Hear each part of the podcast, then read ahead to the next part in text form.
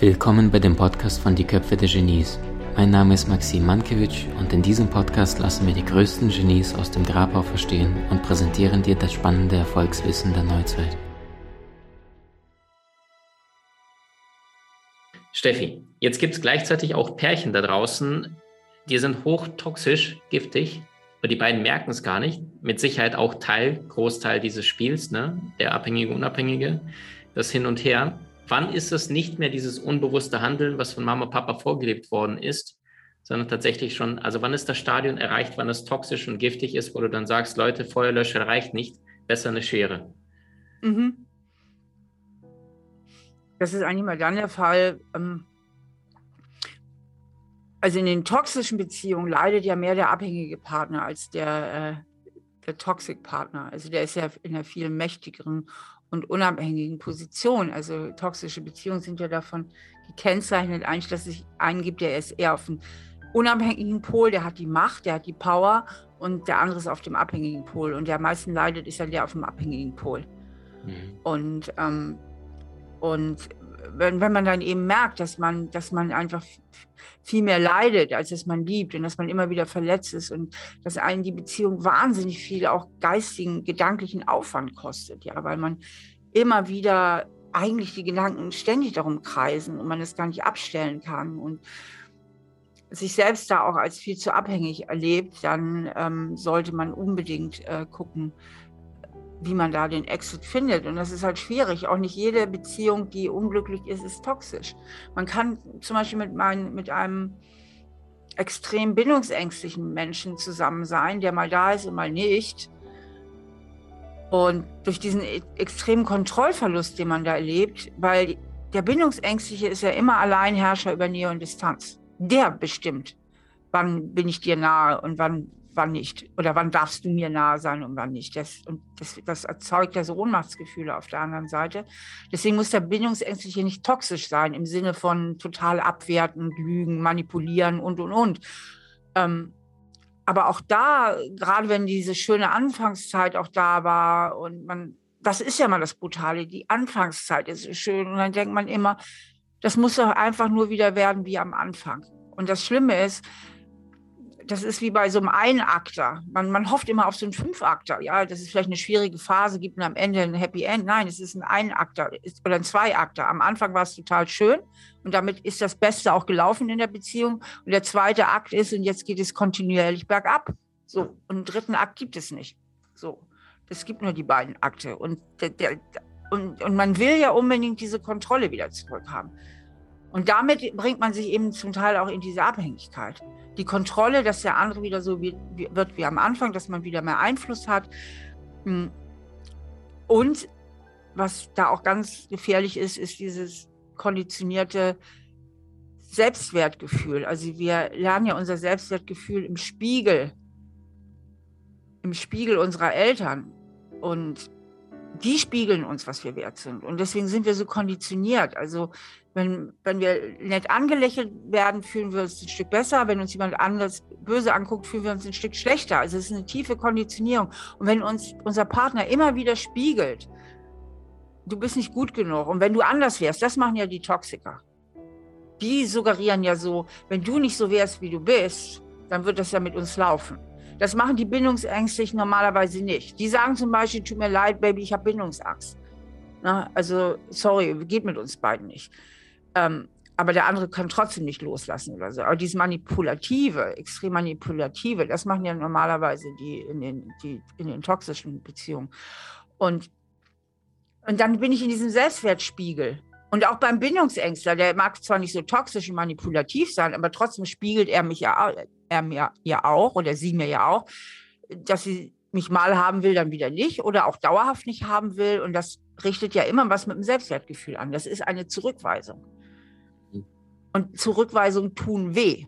Und die allermeisten Menschen haben dann den Impuls, dass sie diesen Menschen doch von sich überzeugen wollen. Anstatt loszusagen, anstatt, anstatt loszulassen und zu sagen, pass mal auf, du tust mir nicht gut, du gehst gemein mit mir um, du tust mir weh. Und Liebe heißt nicht Schmerz, ne, sondern es ist hier was, was, was ganz Ungesundes, was hier stattfindet, sondern und lassen dann los. Was klug wäre, was sehr, sehr klug wäre, sondern sie fangen an, hinterher zu jagen und wollen den anderen unbedingt von ihrem Wert überzeugen. Mhm. Na, sie wollen, das steckt ganz viel dahinter. Ich will dich von meinem Wert überzeugen. Beim tiefsten Inneren geht es den meisten Leuten so, dass sie im tiefsten Inneren fühlen, ich bin nicht gut genug.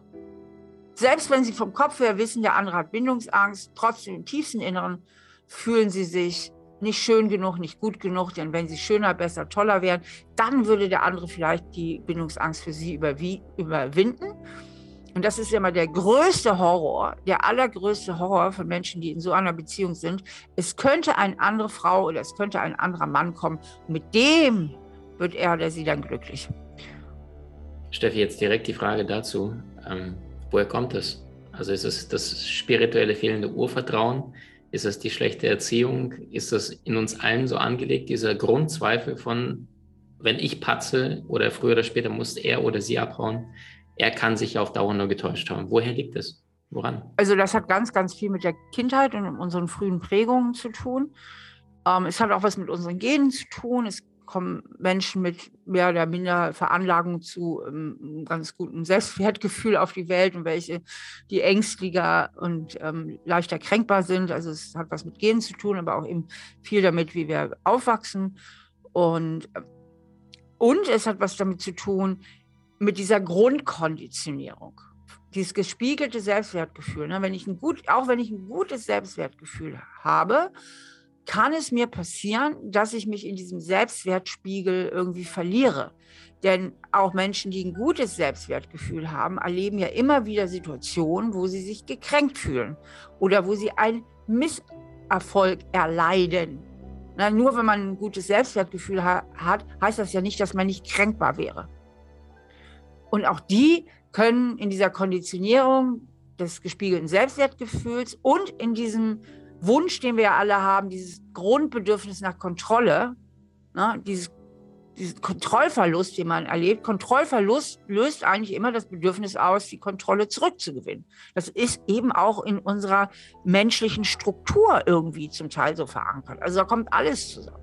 Wenn ich dann aber noch darüber hinaus, neben diesen grundlegenden äh, Strukturproblemen, die, die wir Menschen haben, zudem noch eine schwierige Kindheit hatte und vermittelt bekommen habe, dass ich eigentlich schuld bin und dass ich nicht gut genug bin und dass Mami und Daddy sich ja viel glücklicher wären, wenn ich vielleicht so nett und toll wäre wie die Nachbarstochter oder was auch immer, dann bedient diese ganze Beziehung natürlich noch eine ganz offene Wunde bei mir. Dann ist das nochmal eine Packung Salz da rein.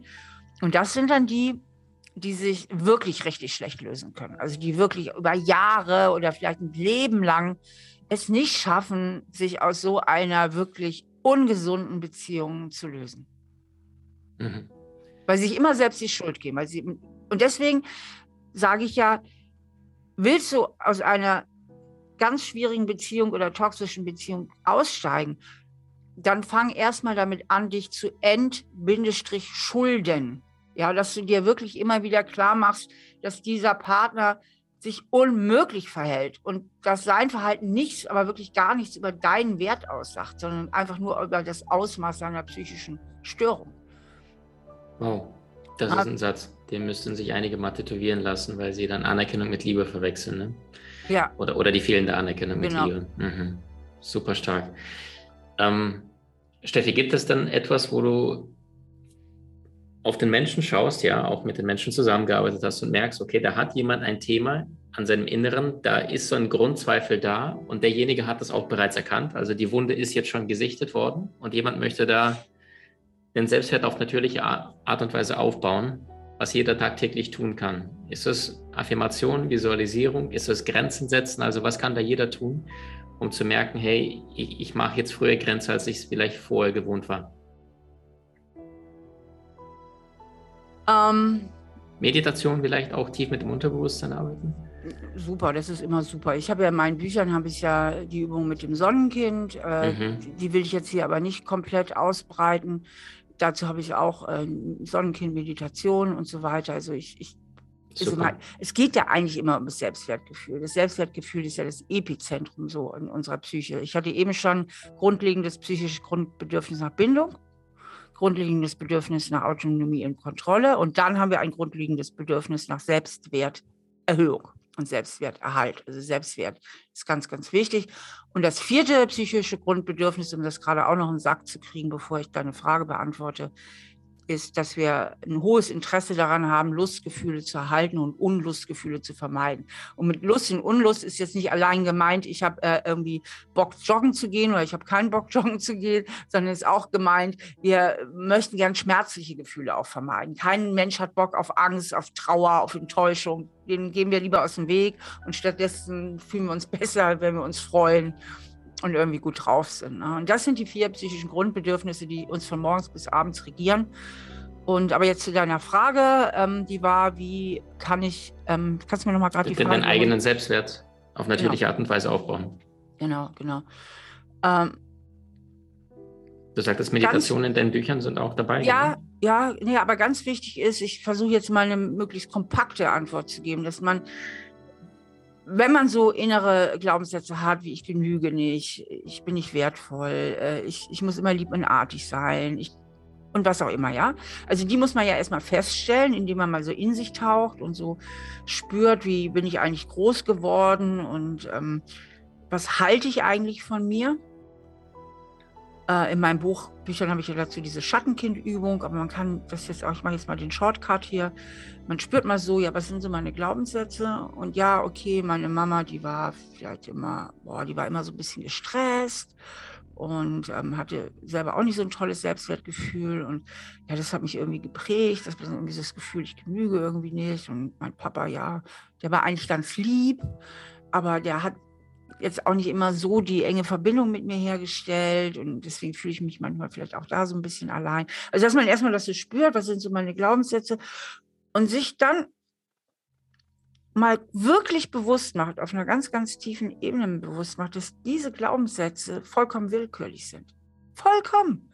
Die sagen ja nichts über meinen Wert aus. Was sagen die denn aus? Die sagen aus, wie ich aufgewachsen bin.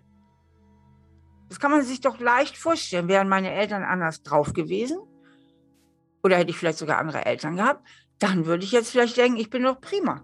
Ich bin doch super, wie ich bin. Ich finde mich gut. Na, ich finde mich klasse. Ich finde das Leben klasse. Also Leute, die ein gutes Selbstwertgefühl haben, die haben ja diese Grundeinstellung zu sich, ich bin okay und die Grundeinstellung auch zu anderen Leuten und du bist auch okay. Ich bin okay, du bist okay. Gilt natürlich nicht für jeden, den sie begegnen, aber vom Grundgefühl, vom, Grund, vom Lebensgrundgefühl finden die sich im Großen und Ganzen okay. Heißt nicht, dass sie nicht auch ihre Schwächen kennen und sehen, aber sie finden sich im Großen und Ganzen okay und sie denken auch, dass da draußen Menschen rumrennen, die auch okay sind. Mhm. Und ähm, das heißt, das ist ein, diese Einstellung, die ich hätte vermittelt bekommen können, wenn meine Eltern meine Grundbedürfnisse nach Bindung gut befriedigt hätten und meine Grundbedürfnisse nach Selbstständigkeit, Großwerden und Autonomie. Und wenn die Eltern aus welchen Gründen das immer nicht konnten, dann nimmt das Kind ja das zu sich. Das kleine Kind denkt dann nicht, Mama und Papa haben da äh, Erziehungsschwierigkeiten und überhaupt müssten die vielleicht mal in Beratung gehen, sondern das kleine Kind denkt, ja, ich bin nicht okay. Mhm. Und mit dieses Gefühl, es liegt an mir, es liegt an mir, das wird ja auch dann wieder mitgenommen ins Erwachsenenleben. Es ist sensationell, was du gerade gesagt hast. Also so prägnant auf den Punkt habe ich es noch nie gehört. Deine Glaubenssätze, die du von Eltern vorgelebt bekommen hast oder dadurch aktiviert hast, genau, die haben ja nichts mit deinem Selbstwert zu tun, sondern gar nichts, Überzeugung, die wie, wie, ein Gemälde von Picasso, was du übermalen genau. kannst. Ne? Mhm. Und dann kannst du bildlich gesprochen, kann man sich wirklich mal bildlich vorstellen, man, man nimmt so diese Glaubenssätze so aus sich heraus und gibt sie ganz freundlich oder auch weniger freundlich, je nachdem, wie man es haben möchte, seinen Eltern wieder zurück. Mhm. Und jetzt schreien viele auf, ich sag's dir, was soll denn das? Sollen nicht meine Eltern an allem schuld? Ich bin doch heute groß, was rede ich die denn da für einen Scheiß? Ich meine, die Eltern, die Eltern, die Eltern. Ich bin heute selber groß. Also viele kriegen, oder nicht viele, nein, das ist jetzt übertrieben. Es gibt Menschen, äh, die kriegen sofort einen Loyalitätskonflikt, wenn sie mir schon nur zuhören, zu ihren eigenen Eltern, weil sie diese kindliche Loyalität ähm, die Kinder ja immer zu ihren Eltern haben. Kinder lieben immer ihre Eltern, Kinder sind immer loyal, ähm, mit konserviert haben in ihrem Erwachsenenleben und deswegen da echt Probleme kriegen bei dem Thema. Aber meine Message ist ja nicht, deine Eltern sind an allem schuld. Meine Botschaft ist eine völlig andere. Meine Botschaft ist, wenn du wissen willst, wie dein Gehirn geprägt wurde, also welche subjektive Brille du auf der Nase hast, dann musst du dich damit beschäftigen, wie deine Eltern und dein Umfeld zu dir war. Sonst verstehst du nicht, wie dein Gehirn konfiguriert wurde. Weil wir sind ja völlig subjektiv konfiguriert im, im, im Kopf. Weil das Gehirn, wenn wir auf die Welt kommen, nur zu 25 Prozent verknüpft ist. Und das sind so ganz primitive Überlebensfunktionen. Alles höhere, also auch unser differenziertes emotionales Erleben, unsere höheren kognitiven Funktionen, die verknüpfen sich erst durch die Interaktion mit meinen Eltern und mit meiner Umgebung.